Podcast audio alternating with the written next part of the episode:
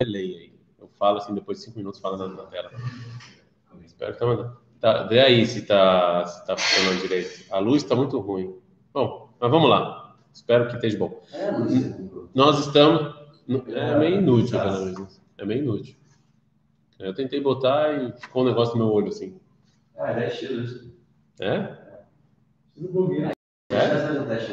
Vamos, depois, então, amanhã eu faço mais um teste. Bom, nós do capítulo 5, no qual o Rav Kuk, ele vai se estender, se aprofundar um pouco mais sobre a é, sobre o primeiro templo e o segundo templo. Então, o Rav Kuk, ele fala o seguinte, a gente falou que o primeiro templo ele é muito mais clali, muito mais geral, e o segundo templo ele é muito mais específico, muito mais particular. Tudo bem? Não estou rindo. Está atrasado para ouvir, né? É, não, mas... Está muito, está mais? Lá está tomando um copo de água agora. Ah. é, tá atrasado que nem o cérebro das pessoas. É, a, mas, não, mas eu espero só que dê para ver, que a imagem esteja boa e o som também. Se quem estiver assistindo aí, comente só se vocês conseguem ver e ouvir, porque a gente está fazendo um teste aqui com uma câmera, vamos ver se funciona. Mas de qualquer maneira, o, o Rav Kuk, ele fala então que o primeiro, o primeiro templo, Bait Rishon, ele tem a ver com é, a congregação e o templo ele é os detalhes, né? Agora fala o Rav Kuk que ele vai começar falando que isso, da onde a gente vê isso? Da onde a gente vê essa transformação do geral para o indivíduo, né? Muito obrigado, Rogério, por ter respondido. Um beijo, querido amigo Rogério, grande morador de Modena. Beijo. É, só que a aula em Modena é Shabbat às 7h15, então acho que ele prefere assistir durante a semana às 9 Então, assim, é, é, às 7 Então, assim, é, tá, é, no final das contas, o Bait Rishon é o geral e o Bait Sheni é o específico. E isso, onde a gente vê isso? Então, o Kuk fala que a gente vê isso em dois, em dois é, Meishorim, em, duas, em dois níveis. No primeiro nível, o, o nível prático, e o segundo nível, o nível teórico, ou seja, a transformação do coletivo para o indivíduo, ele é, ele é feito no nível prático e também no nível teórico, ok? Eu sei que está um pouco confuso, ele vai falar agora. Kolotá pratiuta maasit shmirat Torah mitzvot pratim. Então, você passa do coletivo para mitzvot práticas e específicas. De manhã, o que, que eu faço quando eu acordo? Netlat Yadayim. Como é que é Netlat Yadayim? Eu tenho que pegar um utensílio e vai primeiro na direita, depois para a esquerda e eu vou amarrar o sapato. Tudo isso são coisas, são detalhes mínimos de coisas individuais. Ok? Ou seja, a Torá ela passa, ao invés de ser um conjunto de regras gerais do povo inteiro e individuais, para um conjunto de regras só e somente individuais. Vocês vão para o exército. Você, na verdade, o outro que vai para o exército já começou a estar tá escorregando. No exército, você vai precisar de regras muito mais gerais. Se eu posso carregar uma arma ou não no exército, isso não é uma regra particular do Daniel Segal. Isso tem a ver com o povo judeu. Você está defendendo o povo judeu. Tá claro? Por exemplo, olha só, é um exemplo de Shulchan Aruch de regra geral. Olha só um exemplo que interessante. Se quem é, quem é se que, que acontece se acaba a luz no Shabat? Caiu a luz. Você precisa de pessoas que trabalham na é, na companhia elétrica no Shabat. Como é que essas pessoas cumprem Shabat? Você precisa, precisa de pessoas que estão entendendo aqui, porque está falando companhia elétrica de Israel inteira. Teve uma discussão nos anos 90 que o Rav Arashi era se o povo judeu, sobre doação de órgãos. Isso aqui não é uma pergunta particular do Daniel Segal, é uma pergunta para os hospitais em Israel. Se os hospitais em Israel vão permitir a doação de órgãos ou não, vocês estão entendendo a diferença? Não é se o Daniel Segal de manhã vai amarrar o sapato ou não, e que, certo? mas a partir do segundo templo, no, no, no, prático, no lado prático, no dia a dia, a Torá passa de uma coisa geral para uma coisa específica. O que, que o Daniel Segal vai fazer no exílio? O que, que eu, na minha vida particular, vou fazer? Conjunto de regras. Uhum. A gente falou ontem, o Rav Kuk vai falar isso com mais daqui a pouco de novo. O segundo templo, ele é uma preparação para o exílio. Ele é uma semente do exílio. E a gente falou que comparado com o que aconteceu com o primeiro templo, até a independência e tudo isso, foi é, muito pouco. A Israel só teve independência mesmo na época dos Hashmonaim, que foi 100 anos. Não teve independência muito fora disso, não. É, não, tudo, não. Quem estuda, quem estuda história, vê o que aconteceu na época dos, dos Hashmonaim, o cara não, ia, não tinha que fazer um alele em Yom tinha que fazer uns 20.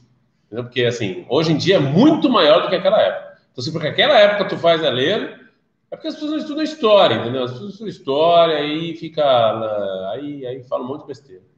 É. Mas se você estuda história, você vê que hoje em dia é muito maior do que aquela época. Muito maior. A, a partir do, do, do, dos números. Vai ver quantos judeus fizeram aliar lá em menos 516 e quantos judeus tem em Israel hoje em dia. Não tem nem comparação. Quantas estivó tem hoje? Não tem nem comparação. Mas, de qualquer maneira, sim, respondendo a sua pergunta, sim, por Avkuk, o segundo templo, ele, ele é, ele é a, a, introdução ao exílio. Ok? E por isso que começa essa toda a transformação. O povo judeu precisava de uma época de laboratório, queria preparar o povo judeu para o exílio. E essa é a fase preparatória. Ok? É, se preparando para o exílio. É, agora, vem a Yuni, e no lado filosófico, olha só, no lado, olha a mudança que aconteceu no lado filosófico. Isso é meio polêmico, eu não sei se eu vou me estender muito nesse tema. של הדעות והאמונות על דבר צרור חיי הנצח, האישיים הפרטיים וקבלת פרס של היחידים, אשר מקודם נתגלתה ונקיימה בחיים מתוך הופעת האידאה האלוקית, בתוך נשמת האומה הכללית. Qual era a recompensa que os profetas falavam no Tanakh, que Moshe Rabbeinu falou na Torá? Alguém falava em Olam Abba? Alguém falava em vida eterna? Não. A recompensa falada e dita no Tanakh é uma só, que você vai ter uma descendência e você vai ser enterrado no, no é, na terra dos seus antepassados. É isso. Não existe esse conceito de Olam Abba. É, de novo, não é que não existe Olam Abba. É um conceito que não se falava na época do Tanakh. Não era objetivo. De ninguém. Israel não falava disso. Porque o importante era a congregação, era o geral, não era o indivíduo. A gente transformou o judaísmo em individualista ao extremo. Hoje em dia, por que, você cumpre Torá? Porque eu vou para o Olamabá. o resto que se dane, mas eu vou para o Olamabá. Entendeu? Você transformou o, o, judaísmo em individualista, uma coisa que era uma, completamente individualista. Mas, mas, mas agora eu vou em agora fala Eu ia trazer essa Mishnah agora. Perguntou Javlonka, pera aí, Segal. Mas a Mishnah, porque a voto fala para você não fazer as coisas pedindo recompensa. Por que, que você acha que a Mishnah teve que falar isso? Porque as pessoas exatamente. Antignos, Antignos, vivia em que época? Olha, olha o nome do rapaz, Antignos. Que época ele vivia? Antignos vivia na época do segundo templo. Na época do segundo templo. Shimon, Shimon Atzadik é o ano menos 330. Antignos, uma geração depois. É na época de Alexandre o Grande. Essa é a época, exatamente isso. As pessoas estavam virando individualistas até o ponto de ele ter que falar isso. Espera aí, pessoal. Não é para você cumprir Torá para ganhar o Lamabá. Não, não, não. Existe. E aí entenderam ele errado, deu tanta caca que deu. Entendeu? Mas mas se ele teve que falar isso, por que ele teve que falar isso? Porque é que nem hoje em dia. Por que eu tenho que falar para todo mundo se vacinar? Porque tem pessoas que estão pensando em se vacinar, não precisava falar. Se todo mundo fosse se vacinar, precisava falar? Precisava escrever, precisava ter vídeo no YouTube? Não. Mas uma, você vê aí vídeo no YouTube, o youtubers aí, esse, fora a Cabalá do sustento, a Cabalá do amor, você vê eles, eles dando um vídeo no YouTube sobre pessoal não pode roubar? Você vê algum vídeo assim? Não, por que não? Porque isso aí já sabe, ninguém vai fazer. Todo mundo já sabe e, e, e, ninguém vai saber. Estão perguntando se vai ter tornito para jacaré na Estivá. Assim que todos os alunos se vacinarem, a gente vai abrir um tornito especial de jacaré. Então, assim, na verdade, então, se Antígonos e Socorro teve que falar isso, é porque as pessoas só estavam sendo ultra individualistas. Só tavam, mas vocês estão entendendo que também no lado filosófico a Torá virou individualista? Eu cumpro para ganhar o Lamabá. Eu esqueci o povo, eu esqueci a terra, eu esqueci o mundo. Eu não sou cosmopolita, eu sou um individualista egoísta. Eu cumpro Torá para ganhar meu Lamabá. Acabou. Isso é tu, fini. Mas isso não é o. Não é a transformação de algo para ti. Isso não, isso não é tipo, isso de você querer fazer as suas coisas para ganhar o Lamabá, não é o objetivo que a Torá te fala. Ok, Isso aconteceu. Mas o objetivo, mas é isso que o Rav está falando. O objetivo filosófico que a Torá te fala já não interessava mais. Já era passé. Se eu chegasse, imagina, chega lá vocês, pessoal, olha só, vamos fazer tchuvá na galera lá no Brasil. Vão fazer tchuvá na galera. Junta todo mundo lá na, na UFRJ, na USP, todos os judeus lá.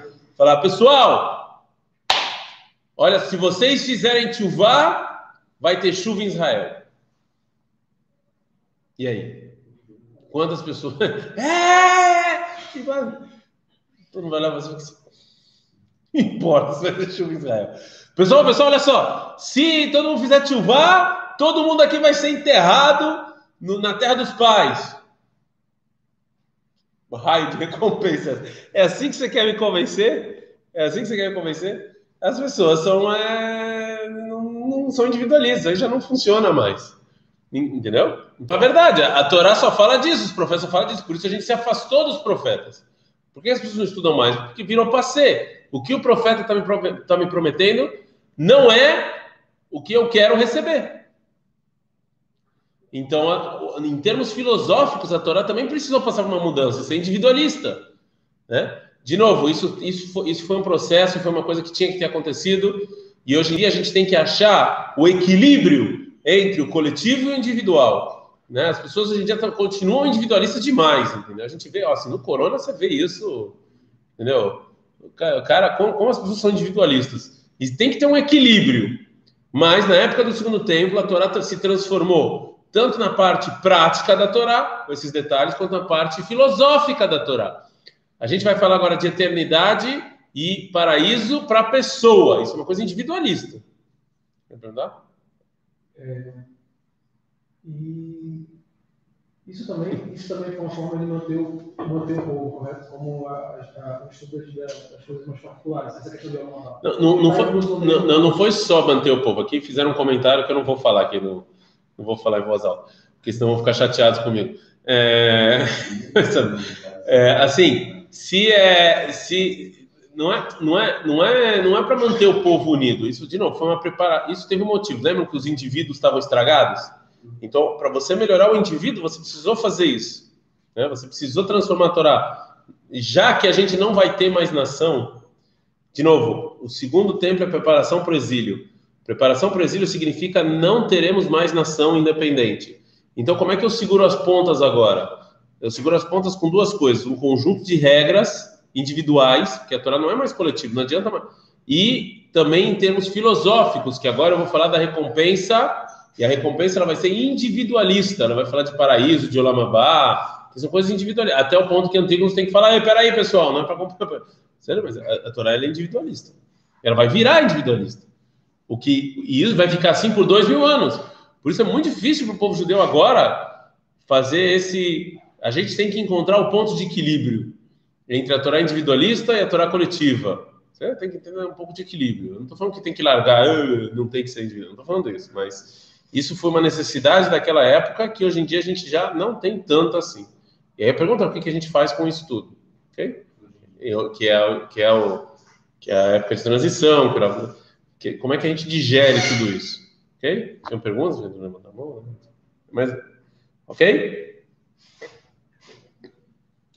וכלולה הייתה באוצרה העליון, ולא הייתה ניכרת ובולטת כלל בפני אורה הכללית הגדול של זו. Agora, não é que. O que o Rav está falando é o seguinte: entenda uma coisa, não é que esses detalhes foram invenções do nada. E não é que. Ele também não está falando que o Olamabá não existe, nem a vida eterna, ele não está falando isso. Ele só está falando que. O exemplo que o Rav está tra tá trazendo aqui, imagine o sol e você sai com uma lanterna.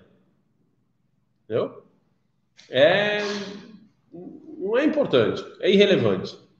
Como o povo judeu, a ideia divina e a ideia nacional estavam juntos numa nação, você falar sobre recompensa individual e você falar sobre filosofia individualista era igual um cara segurando a lanterna no sol.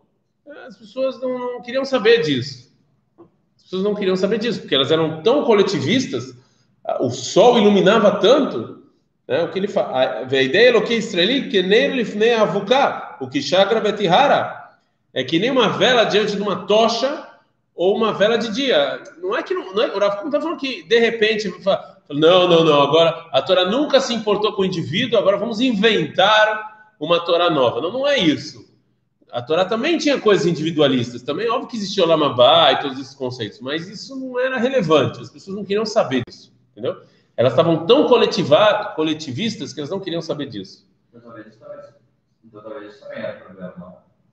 Óbvio que era um problema. Óbvio que o Rav já falou sobre isso. Por isso que coletivo a gente estava bem, individual a gente estava uma porcaria. Óbvio, sim, sem dúvida, sem dúvida. Sem dúvida.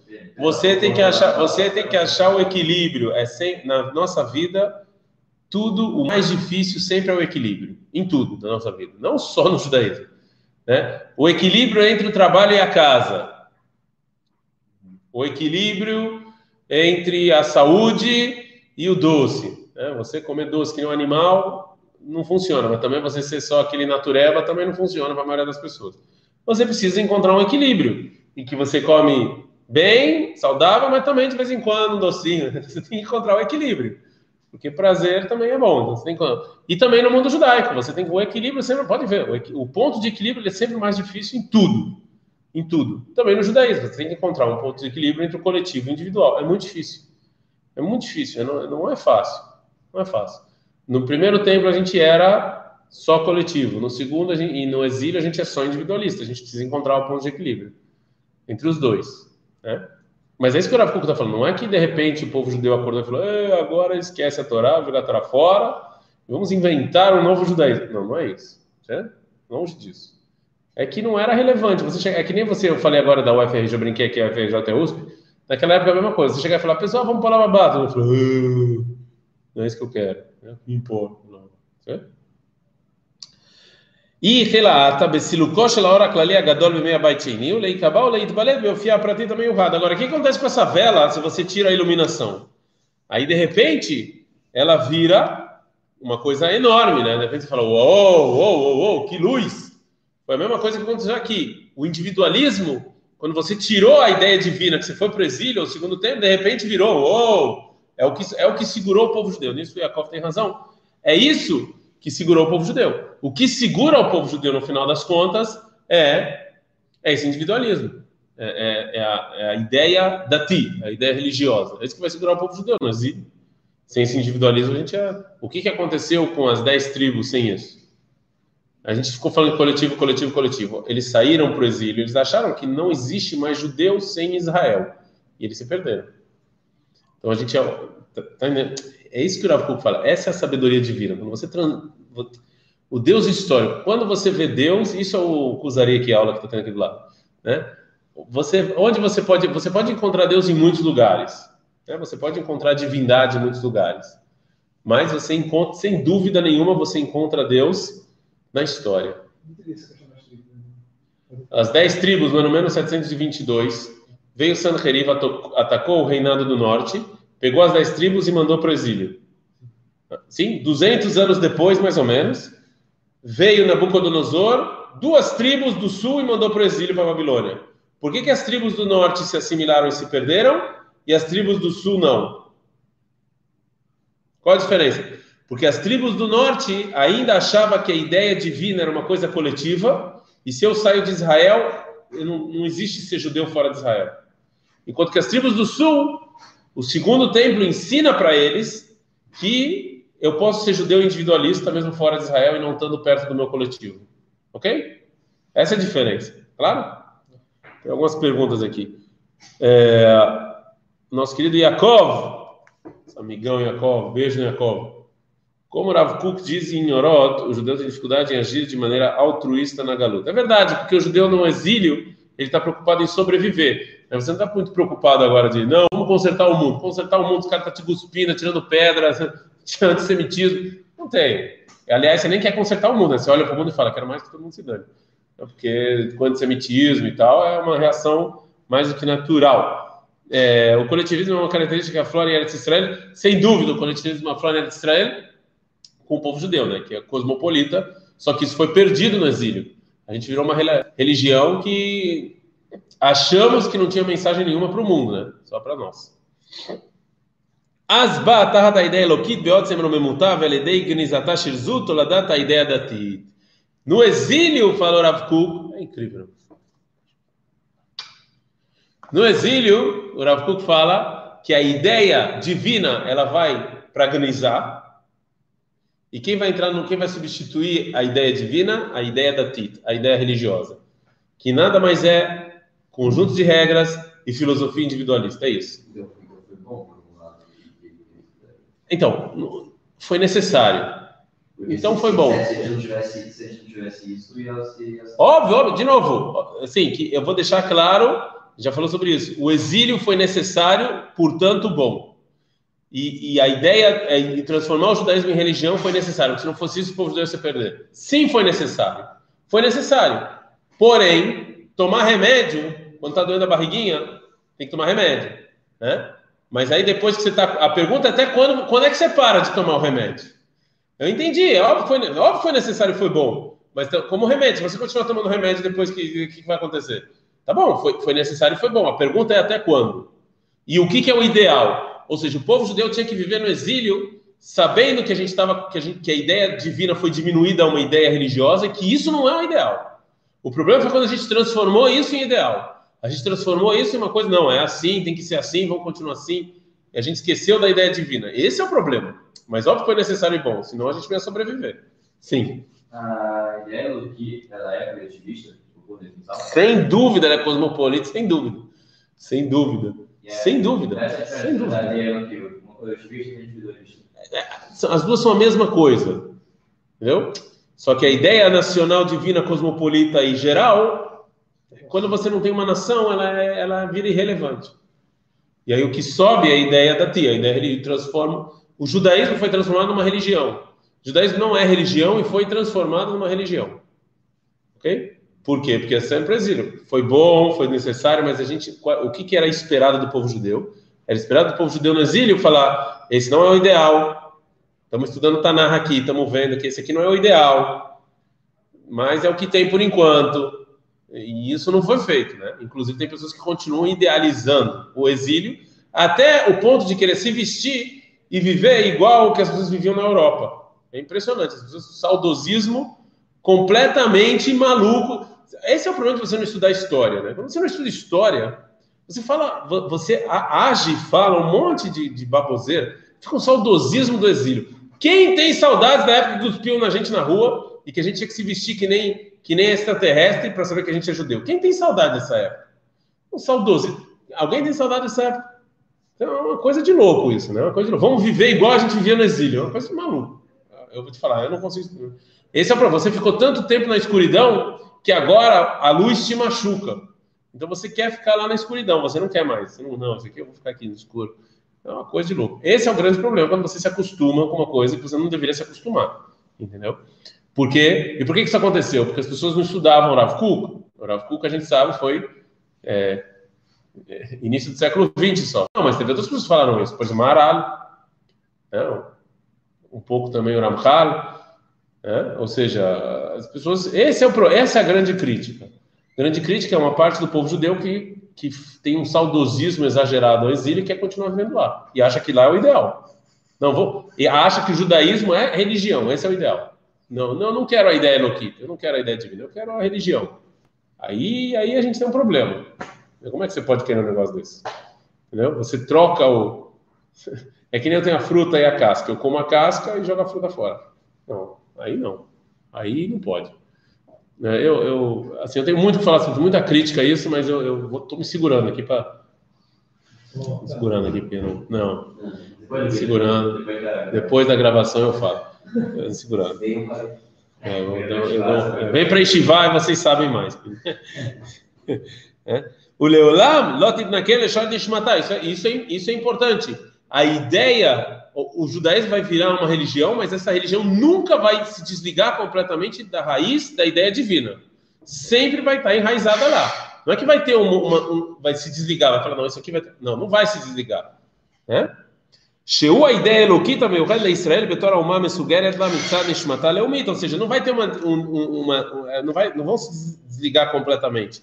Por que, que isso é importante saber? Porque mesmo quando eu estou cumprindo a religião judaica, de uma determinada maneira, de uma determinada maneira, eu também estou ligado à ideia divina ainda. Eu não estou desconectado dela. Né? Não é que agora tem duas coisas diferentes. Não, tem ideia divina e ideia, que, ideia religiosa. Não. Elas estão conectadas.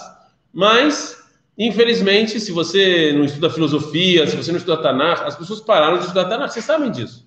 As pessoas pararam de estudar Tanakh. Quantos colégios e yeshivot vocês conhecem fora de Israel que os alunos, depois de passar. Quantos anos vocês ficam lá na yeshiva? Sete, oito anos. O cara fala: Caraca, eu estudei o Tanakh inteiro. Não para de avô, Tanakh inteiro. Não tem. Não tem. Os caras sabem nada. Eshayal, Irmial, Echesquet, eles não estudam, não sabem nada. Zero. Eu estou falando de yeshivot conceituados. Não estou falando agora de. Não vou, de onde eu não vou falar, não vou falar não, mas estou falando de yeshivot conceituados, que os caras vêm aqui e falam. Aí tu pergunta lá um passuco em Eshayal, Irmial, cara, eu nem sei que época ele viveu, né? não sei nada. Sim, quando você se desconecta dessas coisas, você esquece, você esquece de onde a gente veio, sem dúvida. Bom, Adkan, Bezrat Hashem, amanhã teremos mais. Nos acompanhe, dê seu like, curta o sininho, blá, blá, blá, e um beijo do Coto. Esse vai ser o nosso novo bordão. Beijo do Coto. Cara,